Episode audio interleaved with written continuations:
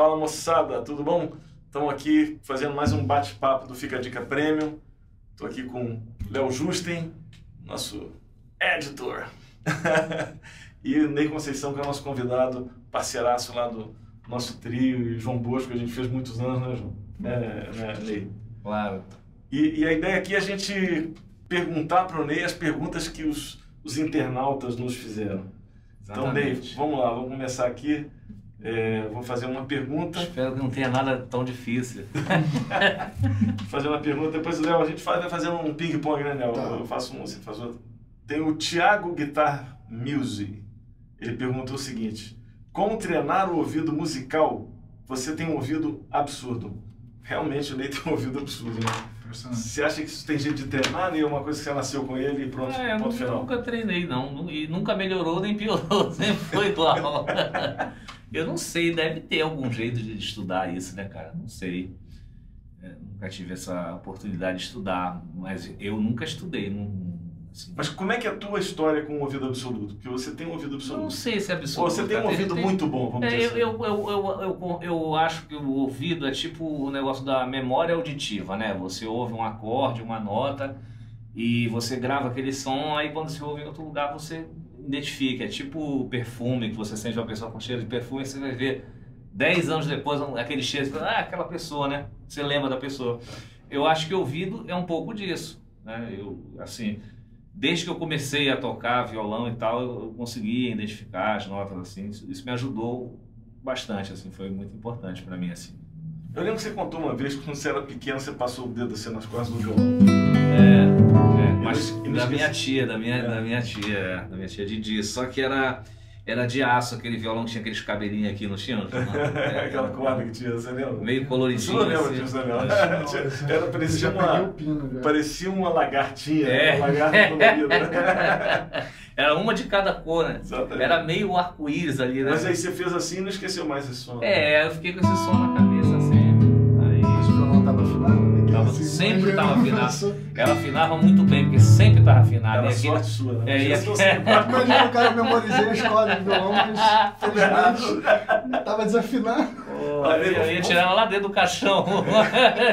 Pô, você me enganou. Vamos fazer um ping-pong aqui só para demonstrar teu ouvido? Bora, bora, Vamos ver. Vou tocar umas notas aqui no violão, o Ney faz lá, hein? Vamos lá, Ney. Comecei vai. aqui, eu vou começar com uma bem torta, vai. Ah, garoto.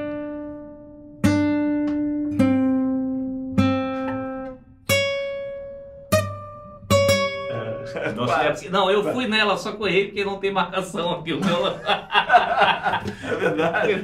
Outra.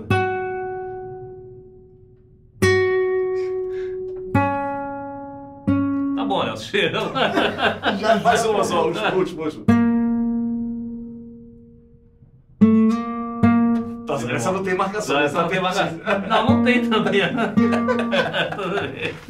tá aprovado. É, não, é eu, eu tenho assim, a, a, gente conviveu muito tempo junto e eu já cansei. Já testou de, isso. Cansei de testar em outras situações, me perguntar assim, pô, nem isso aí que está acontecendo, que, que, que, que acorde é esse, né? Porque eu, eu sei dizer que acorde é, eu sei dizer, ah, um dominante com nona menor tal. Aí o Ney fala, não, a nota da ponta foi um si bemol, aí tem mas quando tem um acorde é mais fácil, que aí tem a referência do acorde. Vê se a nota da pontinha fica mais fácil que você tocar só a pontinha sem um acorde. Ah, sim. Você fica assim, aí fica mais fácil. A orquestra tocando, ah lá o si bemol, tu é, sabe. É.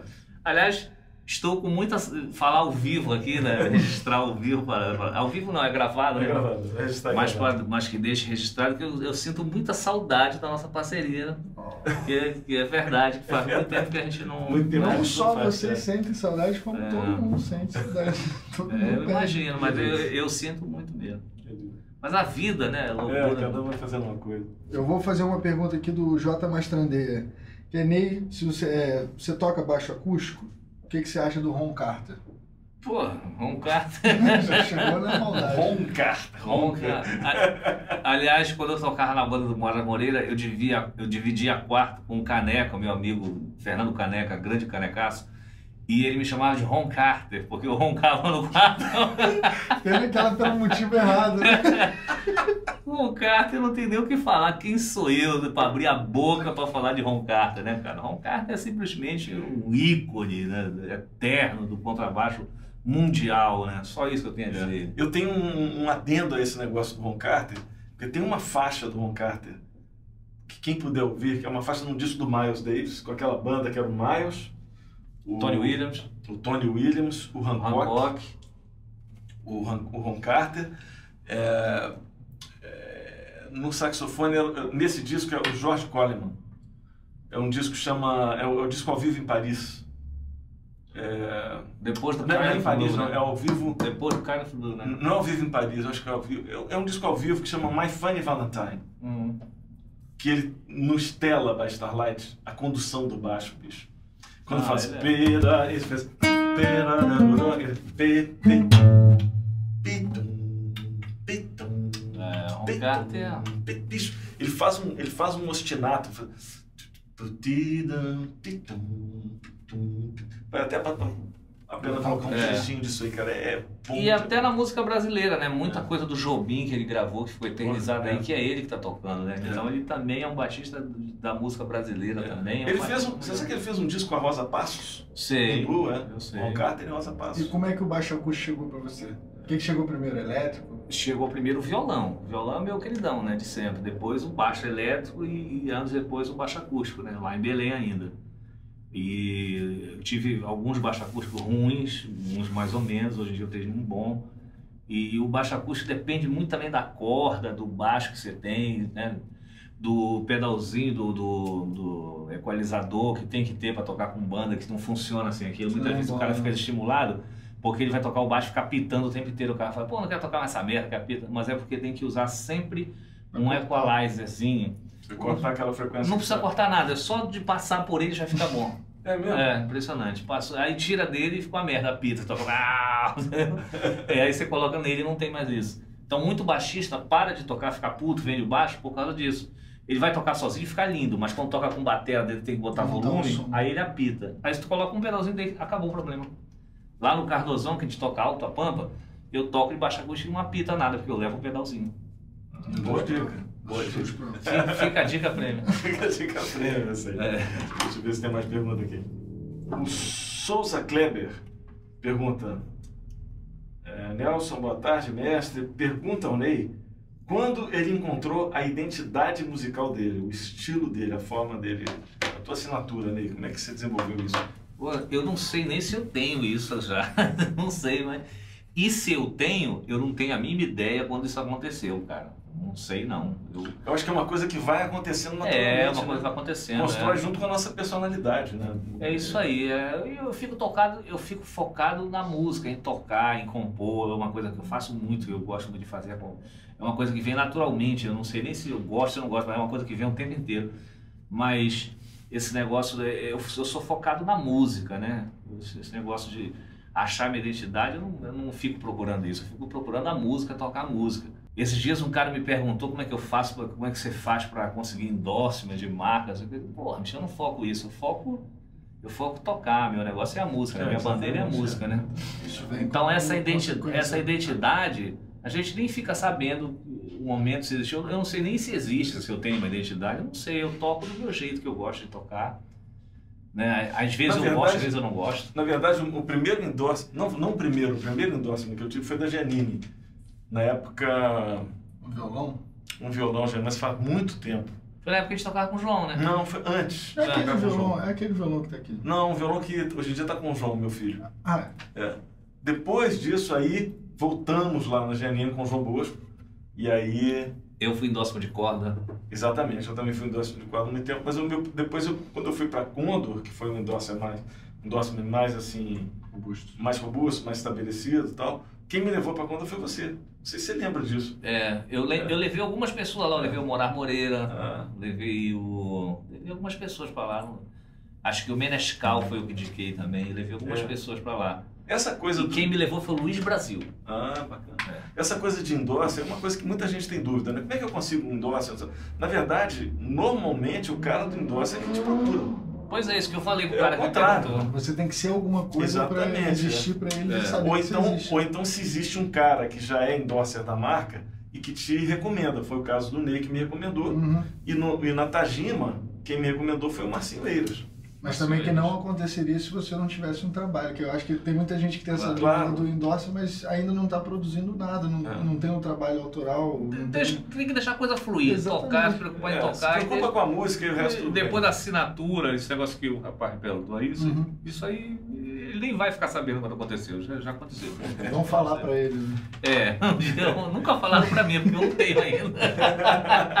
Eu vou fazer uma pergunta do Stanis Soares, é, só que eu vou dar uma, uma melhorada na pergunta dele. Porque ele perguntou assim, como organizar um cronograma de estudos com pouco tempo, tipo duas horas. E aí eu vou fazer uma pergunta já em seguida, que é como é que é o seu, o seu, a sua rotina de estudo? Se você estuda todo dia, o que, que você estuda?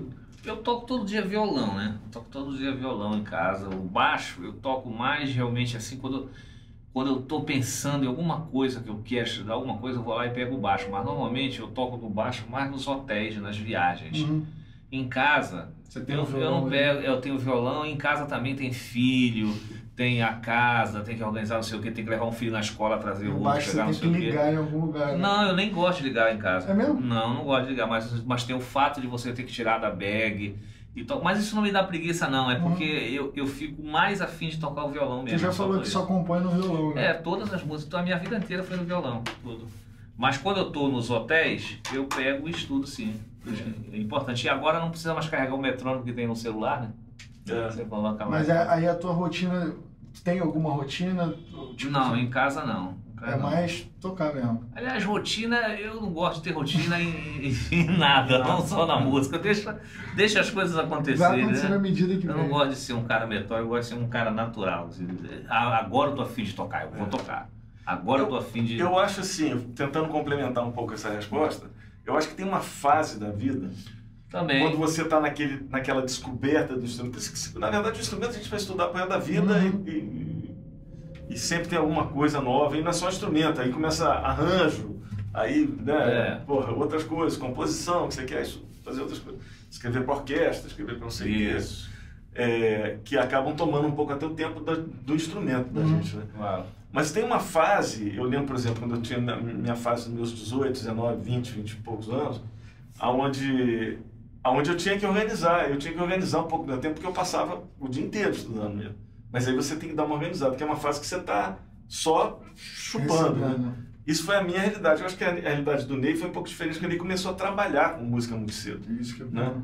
É, Já eu, eu, eu já na- comecei a tocar, eu já tinha, sei lá, meus 17 para 18 anos, já estava tocando na noite, mas não de uma forma é, consistente. Eu tocava assim, num barzinho, tocava com a Zélia Duncan, bicho, a gente tinha um duo. Hoje, hoje chama Zélia Duncan. Na época era Zélia Cristina, a gente tinha um duo.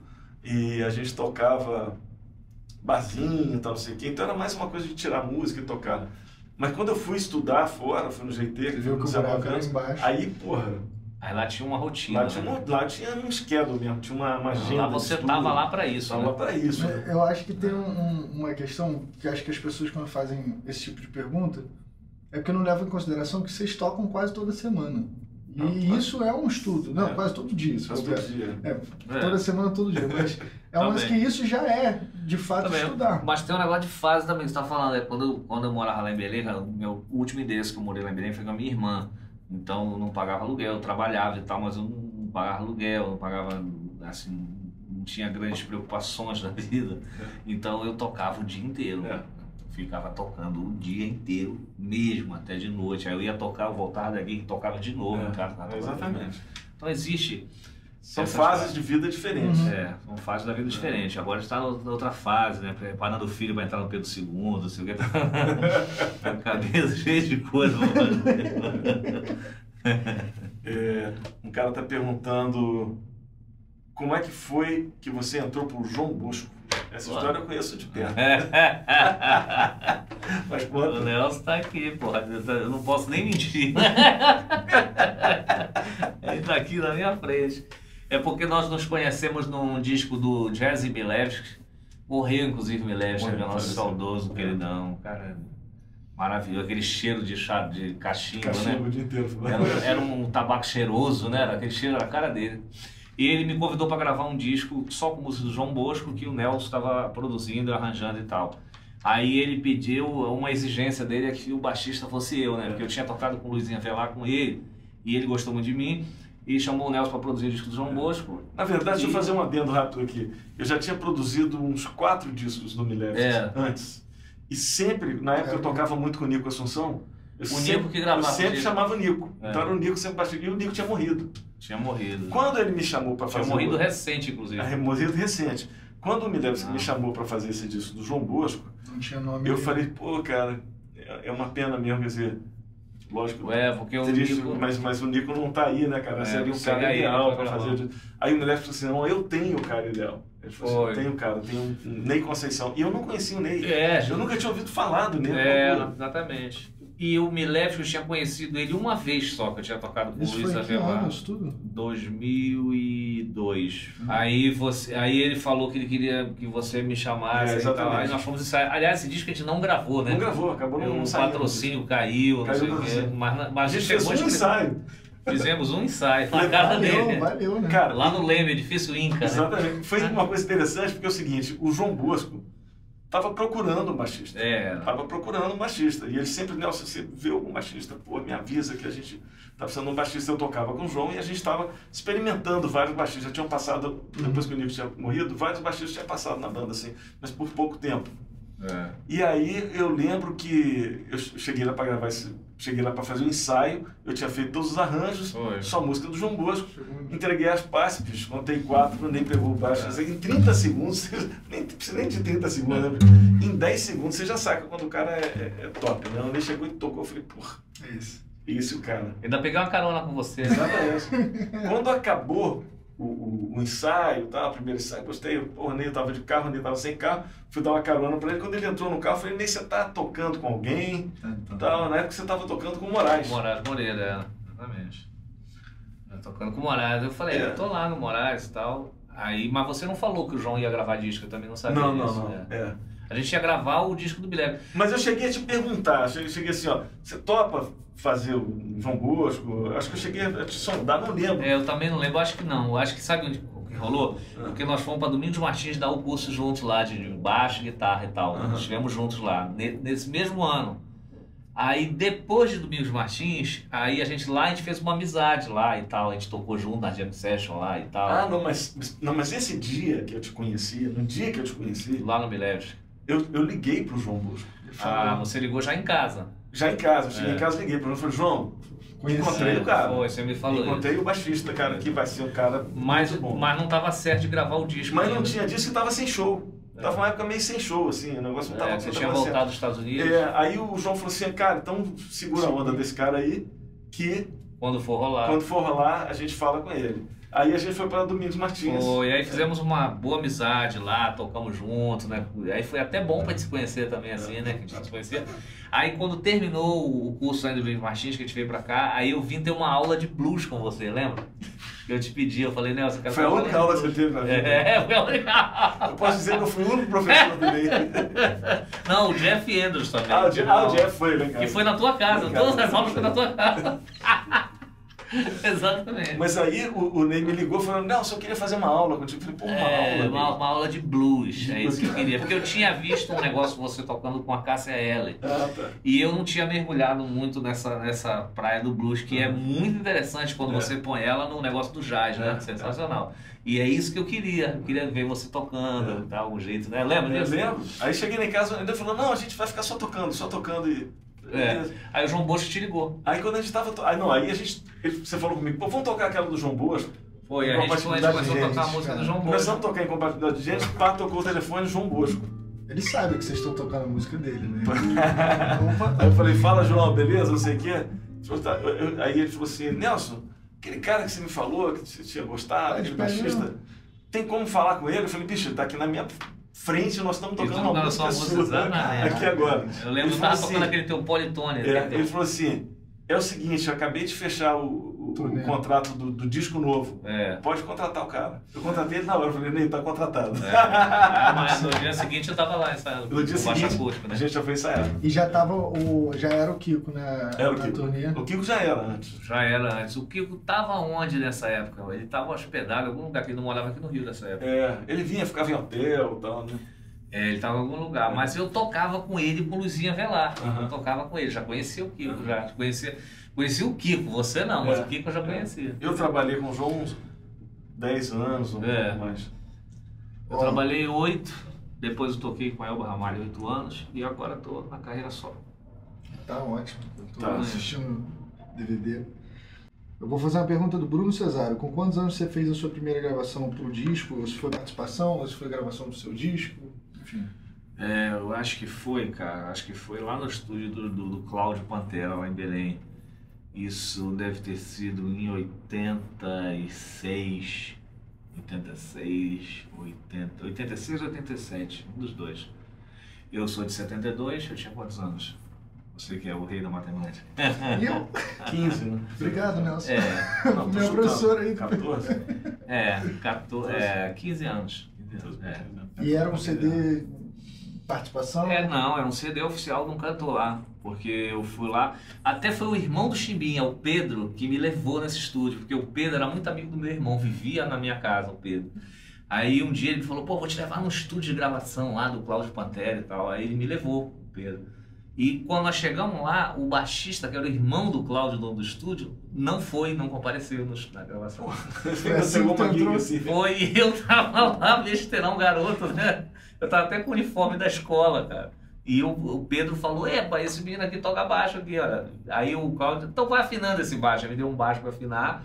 Aí eu vi aquele afinador da Boss, que eu nunca tinha visto na minha vida, só afinava na orelha mesmo, né? Afinado, o que, que é isso aí? Não é para afinar o baixo. Porra, bacana. Depois eu falei para todo mundo no bairro, olha, eu afinei no afinador. aí afinei bonitinho lá e aí comecei a tocar e nada do baixista chegar. E acabou que eu gravei. Aí sai no disco do cara.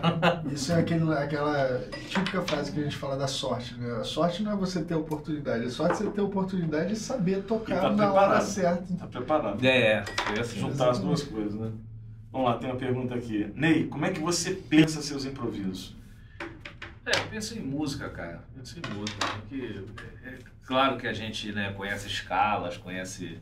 A gente já tem um fraseado próprio de tanto tocar tantos anos, né? Mas a, o, o, foco é só, só uma melodia, né? Só uma melodia e com ritmo, né? A divisão rítmica que ela é que manda no, no solo, né? Fazer isso soar bonito. Mas é uma coisa muito natural, não, não, não dá para pensar muito, não é, não é um plano, é uma coisa que já sai é. naturalmente, porque... É bom falar, né? A gente abre a boca e vai falando. Né? Você, é. Você é. faz um plano, agora eu vou falar esse discurso. No discurso ele vai. Mas você pratica falar todo dia, né? É que é. você tem que praticar o improviso é. várias vezes para quando você estiver falando. É que falando. nem aprender a falar uma outra língua, né? Que Exatamente. Você, é, você está aprendendo a falar alemão. Uhum. Aí você começa engateando, começa tocando nota rima aqui. né? Quer dar um exemplo como você pensa? Eu, toco uma base para você. O Ney, o Ney tá hoje aqui de violão, porque eu falei para ele trazer o baixo. Eu, eu falei assim, Ney, eu mandei uma mensagem no WhatsApp assim, Ney, traz o baixo, hein? Ele, claro. Mas eu olhei a última frase só. Chegou aqui, cadê o baixo? Mas precisa do baixo? Igual o cara lá né, no aeroporto. Ainda bem que você toca violão. Igual o cara do aeroporto, né? Tem, tem laptop dentro dessa mala? Ah, precisava trazer?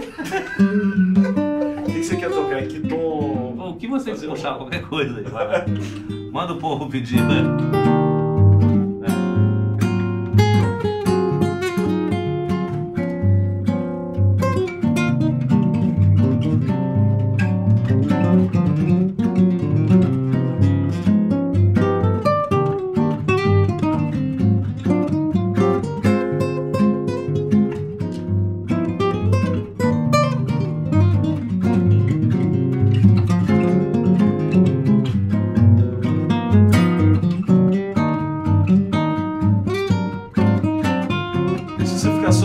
Pensar é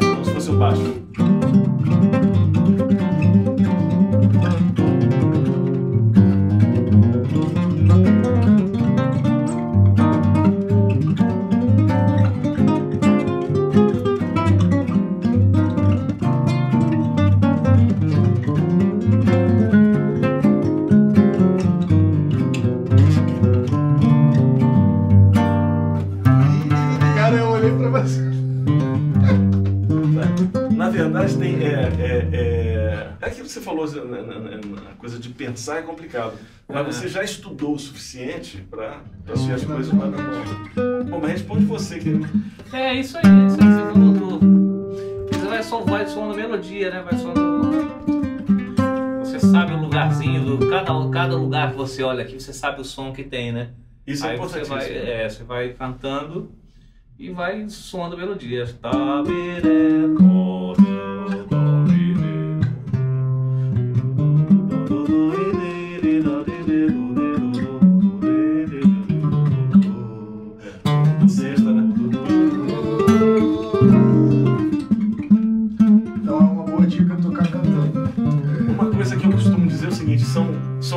né? Você saber qual é a nota, onde ela está, como ela soa e qual é a função dela. Claro. Se ela é uma sexta, se ela é uma quinta, se é uma terça.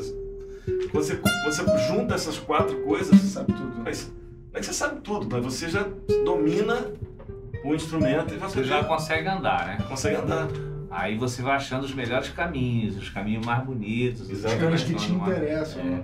E o ritmo é que é o barato do negócio. O ritmo é que vai te levando por. Opa, Isso é uma coisa bacana de falar. Isso, inclusive, ele, ele fala no, no nosso curso, né, no, no Contrabaixo, que ele fala que o, o que faz um improviso interessante é o motivo ritmo. Na verdade, você fica, fica numa nota só, né? Improvisa com uma nota só.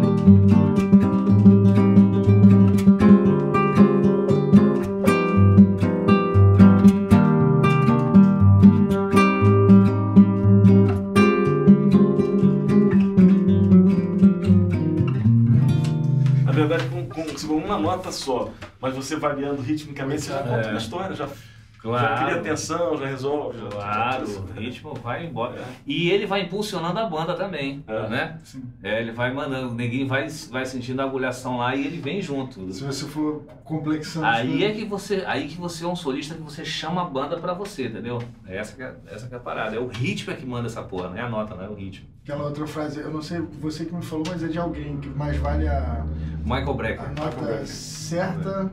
Não, Ele prefere ouvir a nota Errada. errada, Errada no no tempo tempo certo. do que uma nota certa no tempo errado.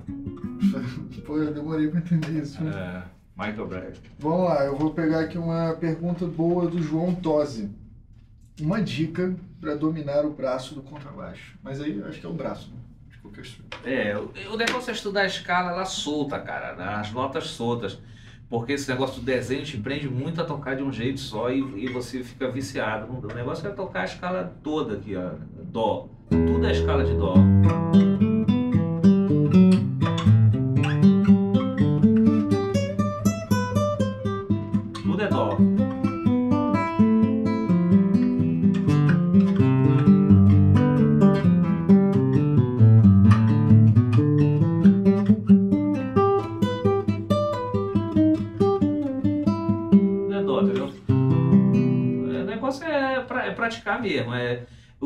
Negocinho aqui no início, que esse negócio não é enfeite, não. Isso aqui é, isso aqui é funciona pra alguma coisa, né? A marcação ajuda. É, eu gosto do baixo quando tem aqui, né? É Você, usa isso Eu uso, isso é bom pra caramba. Não que eu olhe pro braço, não Uhum. preciso olhar, mas é importante ter esse negócio aqui. Uhum. Importante. É igual o fretless com um buraquinho da, do traste, só afina se tiver aquele buraquinho, velho. Eu, eu, O cara que tiver um braço liso não afina nem a caralho. eu trabalhava numa oficina de, de instrumentos, né? A gente tinha uma outra técnica que a gente fazia, que a gente lixava o traste até o final para ficar o risco do É, o traste risquinho aqui, do traste. mas é. ficar liso. Então parecia que tinha Mas sabe como, é que eu, sabe como é que eu prefiro? Eu prefiro tirar o traste e deixar o buraquinho dele. Deixar quando- o buraco. É, porque quando tu tapa ele vela um pouquinho o som.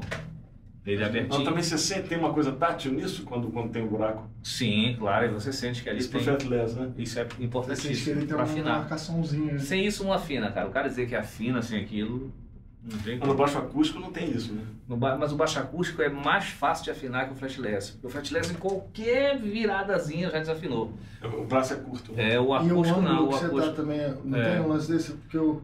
Tem, mas o acústico você O pode acústico mover. meio tom, cara, É longe já é longe. É, já é longe. Então você serrar um pouquinho não vai fazer o Mas o baixo acústico, o som do baixo para ficar bonito tem que estar bem afinadinho. Se É. tiver um pouquinho frouxo, fica, fica meio embolado. Aí você não sabe, você acha que é o som, que é equalizador. Porra nenhuma, é você que não afina. Se tu afinar bonitinho, pá, Mas isso aí, trabalho. qualquer timbre, né?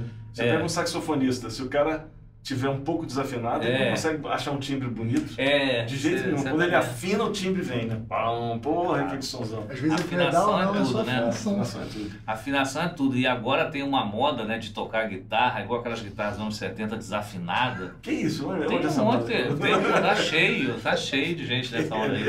Eu Tá confesso que eu tenho visto, mas é... É mesmo? Tem visto? Ah, bastante, Ainda tem bem, não, não tocou na minha vitrola ainda não. É, muita gente. Eu tenho um amigo meu que fala um negócio bacana. Eu recebi um amigo no, no café lá em casa que ele falou assim: negócio de disco, né? O que, que você tem ouvido? Ele falou, cara, eu, eu ouço os mesmos discos há 40 anos e eles estão cada vez melhores. Essa frase é muito boa. Essa frase é muito boa. É do Genil. Do Genil Castro. é. O Matheus Pinheiro Dias perguntou o seguinte: Como foi substituir o Nico Assunção no trio? Na verdade, você não substituiu o Nico, né? Porque eu tinha um tri- um trio, acho que ele tá falando isso porque eu tinha um trio anterior, até que o você Nico tem. Shabe. É que era eu, o Nico Assunção e o Lincoln Shape. Ah. A primeira versão, acho, de Vera Cruz que a gente viu, assim, É, o. Pacatatu, a gente É. gravou lá. A gente, o Barquinho, que, que é, o, é o arranjo desse trio, né? Uhum. Que É. depois tudo a gente passou pro nosso trio, Nossa, né? Mas isso já tinha no trio anterior, que era eu, o Nico Assunção e o Lincoln Shape, que chamava três, né? que chamava Três. É, fizemos um disco. Chamava três. Chamava, é, o disco chamava Três, Vocês Três. fizeram show com esse trio? Muito. Foi, é? Pô, na verdade a gente fez muito show, até minto, muito show a gente fez com, com a banda logo anterior a esse trio, Era o Pascoal, que, era, que era o Ninho de Carlos Vespa. era o Pascoal, era, Carlos Mauro. era, era o Pas- eu, Nico, Pascoal e Carlos Mota. É, esse eu vi. Depois, depois entrou, entrou o, o Lincoln Shape no lugar do Pascoal E e, o Malta. continuou o Malta. Continuou mal. Continuou o Malta. Aí fizemos show pra caramba também. Até que deu um chabu qualquer, o Malta saiu, ficou só o trio e a gente gravou o disco Gravou 3. isso. O disco aconteceu depois que o Walter Aconteceu depois do que o Malta saiu. A gente com o Malta chegou a gravar quatro faixas de um disco que nunca saiu. Foi. É. Mas que dá basta no Spotify. É, tá no Spotify. Essas músicas do. Malta estavam no Spotify. Então, É, então, é, é é o Vento. Bravo, Ninho de Vespa. Ninho de Vespas. Tem que falar isso pros espe- espectadores. Como é que acha isso lá no Spotify? É, você acha no Spotify se procurar Ninho de Vespas. Bota Ninho de Nelson Faria junto que ajuda. Nelson Faria Ninho de Vespas é, é- é a primeira banda antes de ser o trio, que depois virou o nosso trio, vamos dizer assim, né? Porque o É. repertório já estava lá, na verdade. A gente tocava o Vento É. Bravo, nesse Já tinha disco lá. tirado as músicas. Era o Vento Bravo, era o, o, o Barquinho, naquele arranjo que a gente faz no nosso trio. É o Vera Cruz Vera Cruz. e o. E o Ninho de Vespas, né? uma música do Dori Caymmi, que dava nome, né? Gravamos essas quatro e não gravamos mais. É. Aí gravamos o trio. Quando gravamos o trio, aí gravou música minha, gravou música do Nico, e aí gravamos o Eu Sei Que Vou Te Amar, gravamos o, o Barquinho, gravamos o Pacatatu, gravamos o Vera Cruz, que são músicas que depois, quando a gente montou o nosso trio, eu trouxe para o nosso trio, né? O Vera Cruz, o Era Barquinho, com um monte de arranjo. os arranjos que. Vera Cruz, os arranjos que a gente já tocava Já tocava é, lá três. atrás, é, com, com- com esse, com esse grupo. É, então, na verdade, eu não substituí o o Nico. Eu, eu- eu- nós fundamos o nosso trio. né? É, o nosso trio a gente fundou. Existe uma, uma confusão muito grande nisso, né? Porque tem gente que acha que é a mesma coisa e tem, um, tem três bandas aí, né? Tem o, o 3, o Ninho de Vespas e depois o nosso trio. que É, porque o Nelson faz parte dos três. Eu faço parte Então é das três. você que está em todos. É, exatamente. exatamente. É. Mas quando a gente fundou o nosso trio, na verdade, é, A gente tocava junto com o João Bosco. A gente tocava com o João Bosco, nós três tocavam com o João Bosco, o Kiko já tocava, eu já tocava, depois, que eu tocava com, com o João Bosco, já tocava há uns dois anos com o João Bosco, entrou o Kiko. E depois entrou o. o, o Bem depois, né? é, bem depois entrou o Ney. E aí o nosso trio, acho que surgiu numa viagem dessas pra Europa e tal, né? Não, surgiu lá em Belém, pô. Ah, foi em Belém! Vocês cara. chegaram a ter uma conversa consciente? Assim, Não, Não, Foi surgindo. Mandei, é, foi em Belém. Não, exatamente. foi porque a gente, a gente nas passagens de som do show do João Bosco, né, a gente tocava algumas coisas instrumentais, até desse, desse disco aí com o Nil. Aí a gente foi fazer um show em Belém, e aí eu falei lá com o Luizão, na época, para arranjar um show num lugar lá, num bar, né? A gente É. tocou lá no bar, até do meu amigo Norberto, falecido Norberto.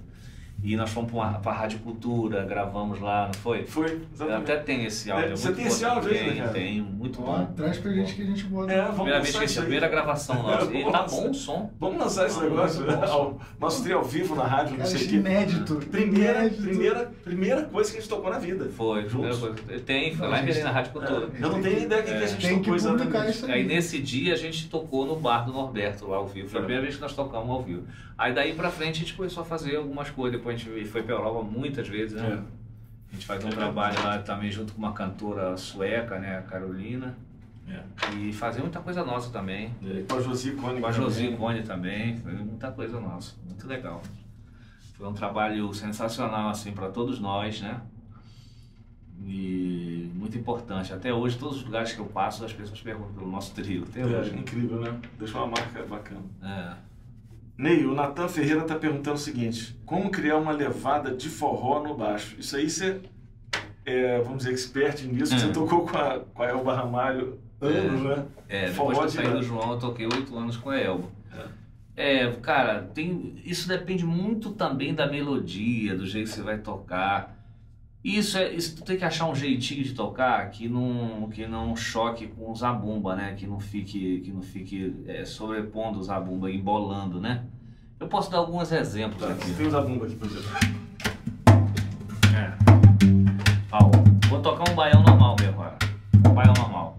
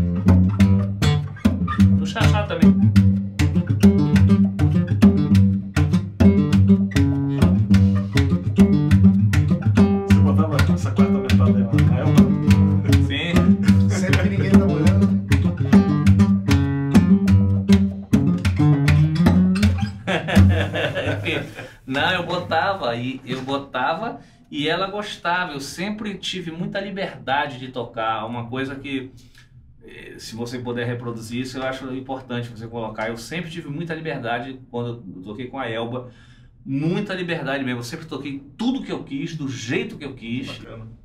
É. Você está usando a fundamental, a quinta, aí a oitava, a sétima. É, isso depende da harmonia, terça, isso, isso depende que da harmonia, isso depende do- da melodia, depende de música. várias coisas, né? Tem, tem N variações que cada um cria a sua. E depende da melodia. Se a melodia tem nota, eu fui dançar num baile na casa da Gabriela, nunca vi nada, tem nota pra caralho, tu não pode botar nota pra caralho também, senão vai chocar. Ah, isso é Então, quanto mais espaçoso você tocar quando tem muita nota na melodia, melhor. E se a melodia é mais espaçosa, aí tu pode socar tudo, entendeu? Então depende da melodia. Uhum. Não é assim, a coco é assim, pum, levada 1, um, levada 2. Porra, tem não, é uma- assim, cara. não um- Na verdade, isso, essa, eu acho até que, pensando didaticamente, você pode pensar levada 1, levada 2, levada 3, levada 4, para o cara aprender as levadas, Mas mas depois usar, ele desenvolve. pô, usar de Pois acordo é. com o que está Aí rolando e variar as levadas, porque também você não fica numa levada só a música inteira, né? Não, você não pega a levada Varia. um do livro, um, você aprende É. aquilo e depois você joga ali naquela música que talvez não caiba exatamente É, daquela é, forma. É, você- exatamente, você tem que adaptar algumas coisas. É, você depende muito do, do- do jeito da melodia, do, do zabumba, se, se o cara tá mais nervoso. Tocar com o Durval é maravilhoso, porque o Durval sabe tocar com banda junto e ele sabe tocar no trio pé de serra. Porque o zabumbeiro que toca no né? trio pé de serra é um jeito. Quando ele vai tocar com baixo e batera, é outro jeito. E a gente tem que respeitar ele também. É toda uma jogada, né? Todo um respeito. E ele é mestre nisso, é muito bom. É, eu soube que no show da, da Elba não tem set list, ela puxa a música que for. Tem não, até, coisa- até tem um set list, mas ela, ela é baileira. Ela, ela, ela, se, ela- se tiver uma música ali que não tá funcionando, ela vai e troca. Aí passa para outra. Quando, Surpresa. Não, quando o, Mar, o Marquinhos que puxa a introdução, que tem um microfone que fala que a gente escuta no, no fone. Deus. É, então quando ele, quando ele fala, ah, a música tal, essa, ela, não, não, não, ela já fala que vai pular, entendeu? Ou então já dá um texto que já é da outra música, a gente fala, pô, mas é aquela. Por que, que ela tá fazendo o texto da outra? É porque ela já pulou, que ela vai no baile, né? É a gente tocando show de música instrumental é assim também, o roteiro é, É. aquele, mas se não tá funcionando aquela porra, troca e já Troca. põe logo outro negócio. Quem não é. faz roteiro é o João Bosco. É, o João não Ah, faz. esse também é outro que eu Não, o João. Não, o João não faz. O João nenhum. nunca O João fez não faz roteiro, nunca. Esse conheço roteiro. desesperado. Pior é o João Donato, que tinha o Clube do Choro, que eram três dias, quarta, quinta e sexta, e cada dia ele tocava cada música num tom diferente. Mas era assim, era uma era eh, a paz, hoje é lá, amanhã é ré bemol e depois da manhã é sol bemol. É assim, e sem avisar, sem nada, onde cai a mão. Mas tinha um motivo onde cai a mão não mesmo. sei, Beto, tem que perguntar pra ele, Guaís, mas é do jeito que ele vinha e ele não avisava, não, hoje é em sol. Não, não tinha nada. Plum e já foi e vai atrás.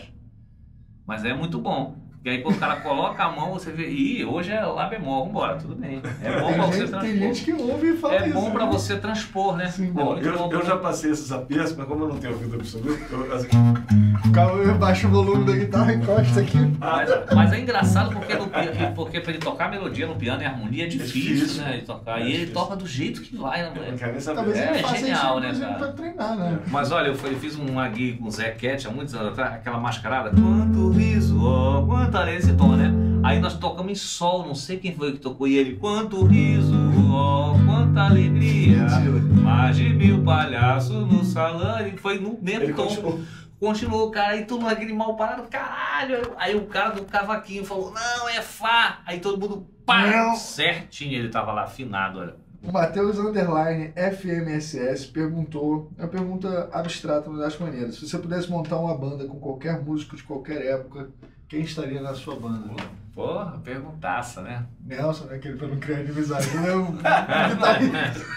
A gente não tem esse Mas que problema. tipo de banda? Trio, Não, não, quarteto? lá, Monta uma banda, monta Uma orquestra. Boa, negócio complicado, né? É, vamos botar assim, Nico Assunção, né? Peter Erskine. Teriam dois baixistas? Você Ah, eu tocando? Ah, eu tinha que tocar na banda, tá? Eu pensei que eu ia montar Vou uma. montar a banda pra ficar assistindo o show Então também tá. vale, né? Então lá vai. Lá vai. Eu, o Peter Erskine. Esse era o. Puta que pariu. É um absurdo. Peter Erskine. Pianista de fora.